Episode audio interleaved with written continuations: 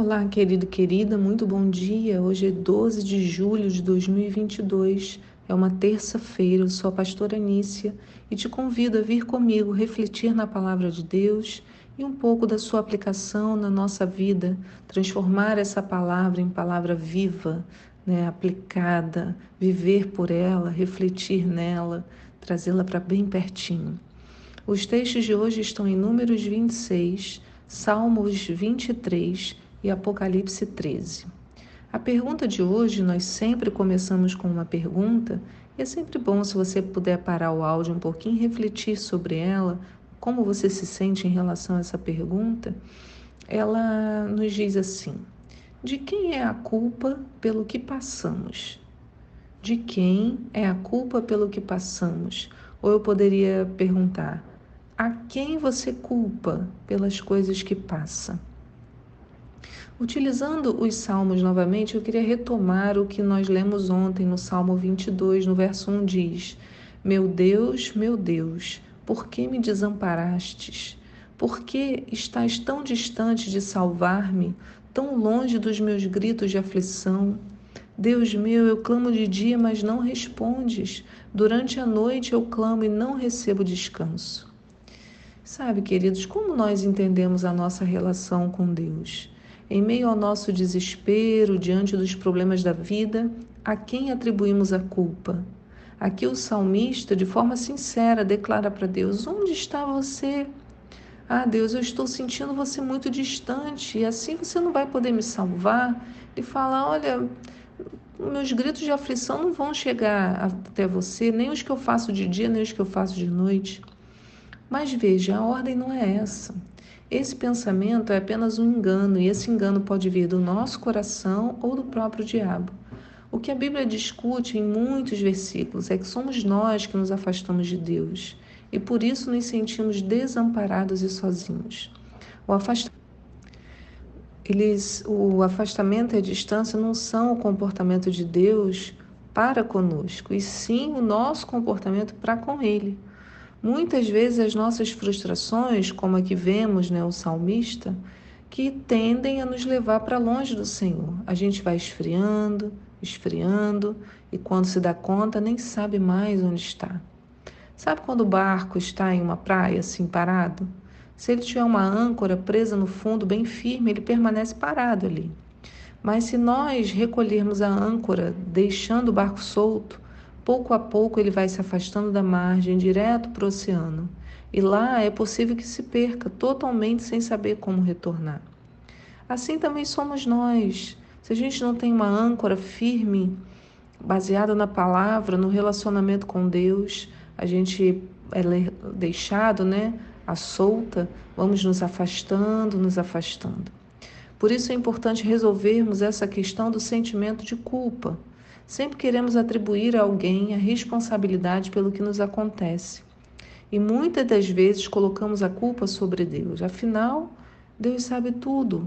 Como ele poderia nos deixar passar por essas situações? Só esquecemos que em muitos casos foram nossas escolhas que nos levaram à situação atual. Ou, claro, a própria maldade do mundo, que nos prejudicou de alguma forma. Mas em todos esses casos, não é o Senhor o culpado. Há uma música da Ludmila Ferber que fala um pouco sobre isso. Eu me lembrei enquanto refletia né, sobre esse assunto. Ela, a música diz assim: Eu já nem sei como te buscar, eu perdi o veio, o caminho de chegar. Eu já nem sei onde devo ir, fiquei tão cheio de projetos para cumprir. Sutil a estratégia que armaram para nós, nos ocupando de trabalhos e propostas, de tal maneira que é quase impossível estar a sós com Deus, com Deus, né? O que ela está dizendo, olha, a gente anda tão ocupado e às vezes ocupado com projetos, com trabalhos, com a, a vida, mas também ocupados com as nossas dúvidas, as nossas questões, a, atribuindo, como eu disse, o Senhor a culpa, que a gente não consegue mais ficar sozinho com Deus para buscar a face dele. E como resolver então essa questão? A Bíblia tem orientação. O primeiro ponto é sempre retomar uma vida com a palavra de Deus. Se ela não ocupar as nossas mentes, certamente outros pensamentos ocuparão. A palavra é fundamental, eu preciso ter contato com ela todos os dias. Então, como eu sempre digo, muito mais do que aqui pelo devocional. Né? Antes de vir ouvir o devocional, leia a Bíblia. Ah, só tenho tempo de fazer uma das coisas. Ou eu vou ler a Bíblia ou eu vou ouvir o devocional. Leia a Bíblia. Ela é muito mais importante do que qualquer coisa que eu possa falar aqui. A outra coisa que a gente tem que tratar é a ansiedade do nosso coração, que tem que ser colocada no Senhor. Porque a ansiedade vai ativar a nossa incredulidade muitas vezes e vai fazer com que queiramos achar esses, essas culpas ou as soluções com a nossa força. Mas aí você pode me falar, Anícia, mas aí é impossível. Eu sou assim mesmo, eu sou ansioso, eu sou ansiosa, eu não vou conseguir é, fazer isso, não vou conseguir jogar a minha, esse negócio de colocar a ansiedade no Senhor. Mas, irmãos, se a Bíblia nos ensina que temos que lançar sobre Deus a ansiedade, é porque é possível. Ela é possível e não apenas para um só tipo de pessoa, mas para todos para todos. Se a Bíblia diz que é para fazer, é porque é possível fazer. Lá em 1 Pedro, né, de capítulo 5, primeira epístola de Pedro 5, no verso 6, diz assim: Sendo assim, humilhai-vos sob a poderosa mão de Deus, para que ele vos exalte no tempo certo, lançando sobre ele toda a vossa ansiedade, porque ele tem cuidado de vós. Sede sensatos e vigilantes. O diabo, vosso inimigo, anda ao redor como leão e procurando a quem devorar. Resisti-lhe, permanecendo firmes na fé, conscientes de que os irmãos que tendes em todo o mundo estão atravessando os mesmos sofrimentos. Com base nesse texto, eu queria te ensinar um exercício para você fazer direto com a palavra, declarando. Deixa eu te explicar como você pode fazer. Então, a gente não sabe como lançar a nossa ansiedade no Senhor, não é verdade? Então, a gente pode fazer um exercício diário e a gente usar a palavra para tornar isso verdade para nós. Como? Você pode ler o texto e declarar, não apenas quando estiver assim na ansiedade, não, mas quando estiver importante, mas no seu dia a dia, sempre. É como se você fosse ler o texto, como se ele fosse escrito por você. Então eu li aqui 1 Pedro 5, verso 6 até o 9. E você, quando for ler, vai ler assim, ó. Abre a sua Bíblia só e você vai me acompanhando lendo né, o texto, como você pode ler quando for qualquer outro texto que não esteja falando na primeira pessoa, mas você vai se colocar lá. Você vai falar, o texto diz: Sendo assim, humilhai-vos sob a poderosa mão de Deus para que ele vos exalte no tempo certo. Como você vai fazer? Senhor, eu quero me humilhar diante da poderosa mão de Deus, para que no tempo certo tu me exauste, me, exa me exaltes Aí você pode falar, o texto continua, lançando sobre ele toda a vossa ansiedade, porque ele tem cuidado de vós. O que, que você vai dizer? Eu lanço, Senhor, sobre ti toda a minha ansiedade.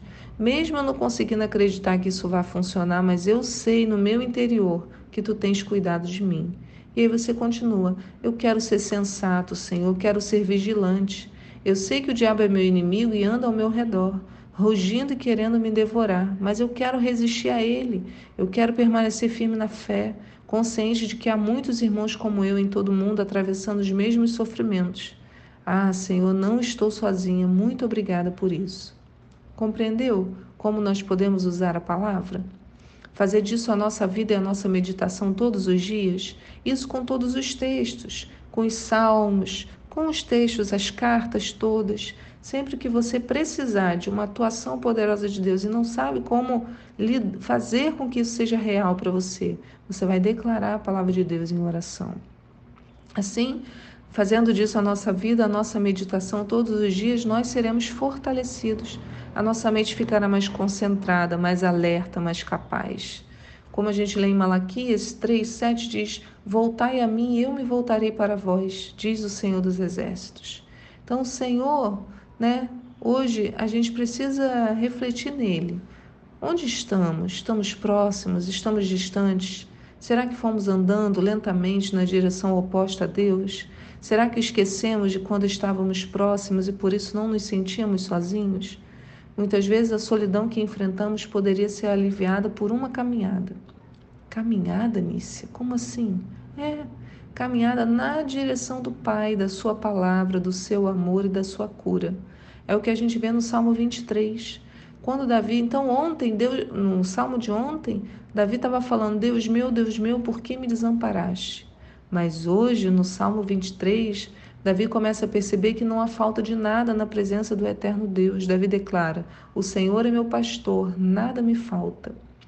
Há uma versão mais original que diz: O Senhor é o meu pastor e ele não me falta. Que coisa maravilhosa! Davi percebeu que enquanto não enchesse o coração de gratidão e satisfação em Deus, não encontraria paz. E o Salmo 23 é uma sequência de declarações dos benefícios de servir ao Senhor. Que tal a gente declará-lo hoje? já fazendo esse exercício. Senhor, tu és o meu pastor e nada me falta.